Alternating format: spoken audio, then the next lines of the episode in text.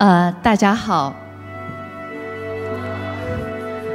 肖副总统、张院长，各位在飘着微风细雨还愿意来到这里大家一起谈的朋友，大家好。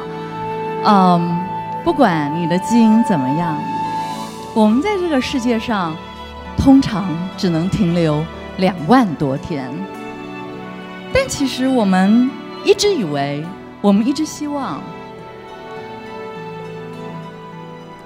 在这两万当多天当中，我们是不断不断往前走的，越来越好的日子，越来越理想的薪资，越来越让能够让我们感受到幸福的亲情、友情、爱情。所以，通常真要等到从医生手中拿到诊断证明书的那一天，我们才意识到，原来。我们以为不断前进中的自己，其实是往后退的。我在这里要介绍几位在不断前进中，有一天发现自己是往后退的案例。这一位是本来我素昧平生的一位朋友，台中中心大学物理系的一位留德的物理学家。有一天他在脸书跟我联络，我才知道他。几个几个礼拜之后呢，就要进行换心手术，因为我们正常人的心脏回击率是五十，张教授这个时候心脏的回击率只有十一，所以他必须要换掉他的心脏。他在脸书写了一封信，问我他的病情。我先问他你的西医师是谁，你的中医师是谁，发现都是一时之选，没法更好了。可是为什么还是没有治好呢？我说，有可能是气不通的关系。那个时候《穴道导引》这本书还没有出版，我那天特别有空，我就让助理寄了一份《穴道导引》的讲义给他。他接到了那天跟我道谢，后来就没有了消息。六天后，我正在台大新月台跟《天下杂志》签《穴道导引》这本书的约，我接到张教授的简讯。他说：“蔡老师，非常感谢你，你的穴道导引，我一共练了六天，我每一天练两轮。我今天回医院复诊的时候，医生非常惊讶的发现，我的心脏回击率已经从十一回到三十八，所以我不用换心了，真是非常感谢你。其实我跟他一样惊讶，因为这本书在之前是我自己私家在练习的书。”我只知道我抗癌成功归来，本来是癌症第三期，照理现在不应该站在这儿，应该在六年前就已经过世了。五年内的死亡率是百分之七十五，现在已经过了十一年了。我最近又遇到一个病例，他是我非常亲爱的一个学生。他在两年前加入我的教学团队，最感人的是他已经到转学离开台大化工系，到台中去念中山医学系了，但是还是跟我有密切的往来，还在帮我做一些教学研究，就是偶尔还是有往来，所以感情非常好。有一天他非常着急的打电话给我，他说：“老师，我今天要见你。”我知道这是一个时间管理非常好的女孩，她这么急着见我，一定是有重大的事。他说不能在电话里说，要当面。结果见了面，第一句话，我的爸爸检查出来肺腺癌第四期。那我听到肺腺癌第四期，我知道这是一个能留下来的人不多的疾病。我就告诉他，癌症的治疗它是比大学联考还要艰难的，你不能只靠英文、数学、物理、化学这几科。你的国文，你的每一科都要好好的念，所以你要转治令令尊。除了最好的医生、最好的治疗、最好的饮食之外，最好的运动也不要忘了。刚好这女孩加入我团队两年，所以我在练的东西，她多少都呃会一些。我就说你好好的教你爸爸。这个孝顺的女儿呢，马上把学校社团全部退掉，每个礼拜在台北尽量待三天。两个礼拜之后，当然当中他教他爸爸的时候很少笑容，非常的严格。我有讲他，你不能这样，你会让病人太紧张。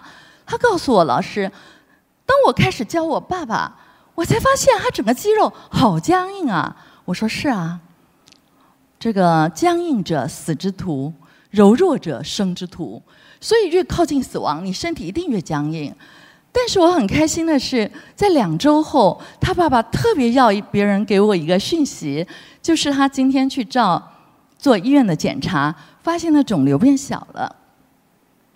又过了两周，我听到一个更好的消息，就是透过 X 光片，他肿瘤上的阴影已经消失了。现在要做更进一步的检查，我都听了，真的是非常的开心。可是坦白讲，非常开心之余，其实我会这么想：我自己为什么要等到那一天，我才开始注意我的父亲曾经教我哪一些身体技术？而这么多的人，为什么一定要在面对癌症、让死亡这么靠近你的那一天，你才来复制一个？当然，在目前，有些人听起来觉得是医学奇迹。可是我猜他有可能不是。我现在努力，呃，跟长庚的医生正要做这样的合作，来证明他是可以复制的，这样的身体经验是可以复制的。我们为什么不在，呃，在整个《伤寒论》跟《黄帝内经》的经典里面告诉我们，我们生病的人身体一定是比较僵硬的。身体感是沉重的，我想大家都有经验。如果你生病的话，你上公车，你爬楼梯，你觉得举步维艰；你好了以后，你觉得全身非常的轻灵。我自己练太极拳之后呢，我怎么样判断我现在要离开书桌？就是我发现我的脊椎骨又出现了，我感觉到我有脊椎骨了，就不够轻灵了，我就赶快离开书桌。我们为什么不在？如果有一套身体技术或心灵的保养功夫？我们可以让自己可以画面不要消失吗？这样我会没有安全感。谢谢。我们可不可以让身体从重变不重？我们可不可以在还只有小病或者还没有生病的时候，我们就让自己远离疾病？就像非常认真于运动的李艳秋主持人，我今天搭计程车，刚好他看到他的宣传，鼓励大家要做运动。我们可不可以慢慢的往？贤人、圣人、智人、真人的方向走，让疾病离我们非常远。那可是我一直在想，这样的一个不断前进中的后退，到底是怎么发生的啊？后来我厨房里的这个餐具告诉我答案。我是个喜欢做菜的人，我从国中开始喜欢搜集一些餐具。那这是我特别心爱的一个餐具，因为它有三层。还有个盖子，所以如果有朋友到我家吃饭，我只要打开盖子，他们就哇一声；再打开一层，他们就会说太棒了；打开三层，就有三次的惊喜。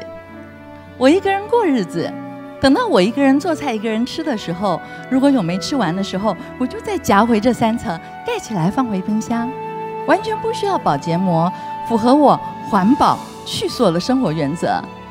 加上它来自日本。是距离福岛事件不太远的一个，它的瓷土来自于那里，所以就在福岛事件发生之后，我再也不敢买这个品牌的瓷器了，所以我特别珍惜它，因为打破就没有了。我有多珍惜它呢？呃，平常我的助理来我家也会吃我做的菜，可是他们就会良心发现的时候，觉得不要只洗自己的碗筷，也帮老师洗一下。可是这个碗。大家千万不要碰，我自己来。然后我每一次呢，打开冰箱拿起它的时候，我从来不敢随手这样关冰箱，我会非常仔细的把它放到琉璃台上，然后才回去关冰箱。就在某一天，我把这个盘子放上琉璃台那一刹那，我忽然笑了。我有了一种把握，这个把握就是这个盘子到我入土的那一天。它应该都不会破，因为我太爱惜它了，我随时都这么珍惜着它，保护着它，所以它应该能够永远保持非常好的样子。于是我在这里要问在座各位，在你生命当中，你曾经对待谁，或是对待什么项目，像我对待这个八角盘一样？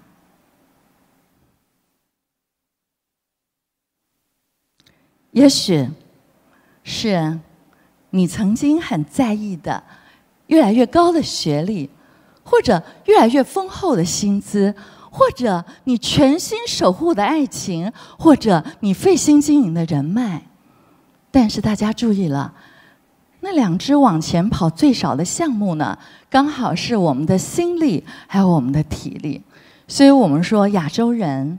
东亚病夫这四个字，在我出国开学术会议，到了德国，到了海德堡大学，到了欧洲国家的时候，我特别会有感觉，因为我们在台湾遇到的学者就应该长那个样子，考得上台湾大学的同学大概就是这样的脸色，戴着这样的眼镜，可是怎么到了欧洲，好像遇到很多体育系的人，于是他们告诉我们。就是你有非常健康的四肢，你才有一流的头脑啊！我就忽然发现，我们真的太不重视运动了。我们总是把体育，尤其是对心灵的爱护，摆在生活中的最后一位。生病以前呢我也是这样，先把教学做好，研究做好。所以就在我得到台大杰出教师的那一年，我觉得好大的讽刺。杰出教师就是一百个台大老师会有一个人得到杰出教师。我拿到杰出教师的那年，医生就告诉我你快死了。所以后来听说，这个李思岑校长在被访问的时候，讲到追求卓卓越的时候，李校长悠悠地说：“别再追求卓越了，我们好多老师都病了。我们因为这样精神虚耗、气血亏损。可是可是，如果如果。”我们一开始就知道，我们要用心捧着那个八角盘，是庄子所主张的，就是把我们的心声摆在最重要的位置、最重要的努力项目。那我们的人生会怎么样呢？其实，通常如果你非常照顾自己的心声，你会有不错的爱情，因为你会更冷静的。面对一切的变化，你会特别有包容力，你会特别容易跟别人沟通，因为你有这样的心声，所以你在学习上、在工作上，你会特别的清明。像我生病以前，十一年前，我觉得我的教学跟研究成绩是用大量的熬夜的时间换来的。可是生病回来，为了保住命，所以我变得不那么。花那么多时间在教学研究了，我花很多时间在练穴道导引，在打太极拳。我最讶异的是，我最重要的论点，通常是在我练功的时候创发的、设想的。于是我开始想，我们总觉得人要有上进心。这个以前的我是一个追求唯唯美的人、完美的人，绝对不会在一个那么短的演讲当中停下来喝水。可是因为实践装置的道，绝对要把心声摆在最优先的位置。所以呢，我开始当我的学生，我的女学生告诉我，她想找一个有上进心的男朋友的时候，我马上会想：你讲的上进心是什么？如果是刚刚那样的上进心，其实我们很可能会在前进的过程当中失去更重要的东西。但如果我们的上进心是这个上进心，我们希望我们活着的每一天，我们的心声都是不断进步的，那可能我们就会有更加完整而圆满的人生啊！一天一辈子是有两万多天，所以我们要做这样的功夫，真的是要趁早。所以我今天利用这个场合，跟大家分享一下庄子强化心声的法则。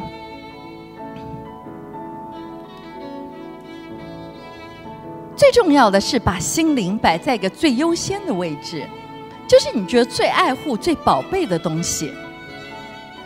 庄子用了一个非常重要的意象：“立风纪，则众窍为虚。”我们常常会因为外在世界的鼓噪影响我们的心情。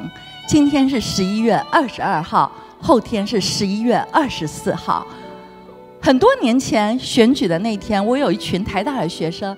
约我去唱 KTV，我生病前我去了。后来选举结果出来，就在 KTV 的现场，有一半的人哭了，一半的人笑了。这就是我们外面一阵风吹来，我们的心情都受到影响。大自然也是这样，风吹的大，那个树洞发出的声音就非常的大；风吹的微弱，树洞的声音就小。可是大自然又跟我们不一样。大自然再大的风，只要那风一停，它就重壳为虚，就回到原来的虚空宁静。可是人不一样，一句难听的话，其实只有八个字。八个字，以我的语速，正常语速是两秒钟，可是两秒钟，你却会在心里反复两周、两年、两个月，让自己不断的搅扰。所以庄子要我们效法大自然的这一出，风停了，为什么你的念头还不停？而且我觉得他给我们很好的所谓的啊情商疫苗，在感情上，他要我们。不以好恶内伤其身，这是一个我觉得非常重要的用情原则。不管你多爱一个人，多恨一个人，绝对不要让那个爱爱恨影响自己的身体。我学生问我标准是什么？有一天我在课堂上看到一个苹果脸的女孩，那天的脸又青又黄。我问她你怎么了？她说因为今天我男朋友生日。我说哦，男朋友喜欢这个脸色是吧？她说不是。因为今天他生日，我昨天熬夜给他画卡片，给他准备礼物，所以就变成这样。可是如果你的男朋友也念庄子，你也念庄子，你绝对不会因为太爱而让自己的心声做这样的牺牲。另外呢，庄子还提供我们用心若镜，OK 绷。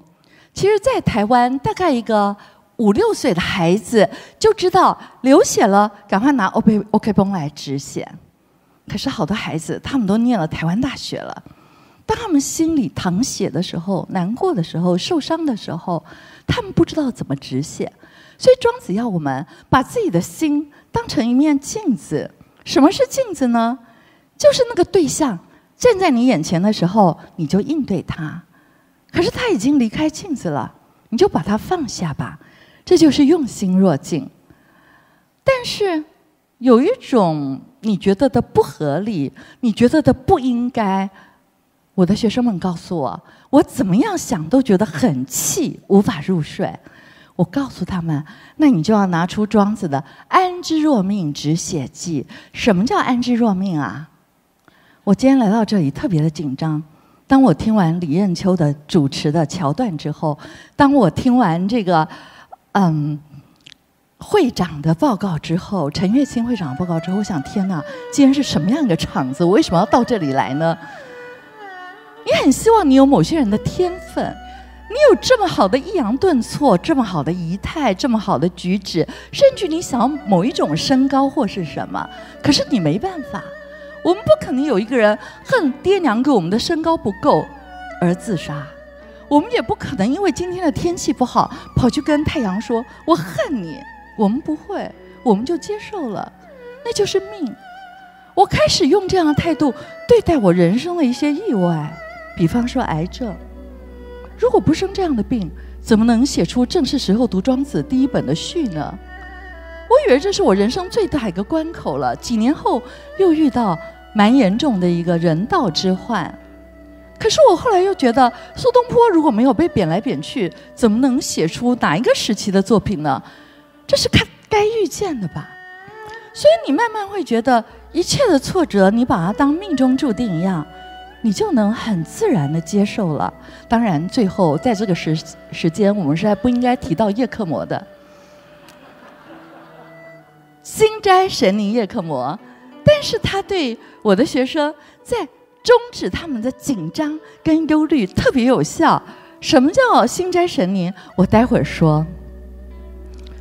我们用这样的一个心灵技术去面对我们生活中，也许你会觉得有一个人很难处，他就像庄子说里的老虎一样。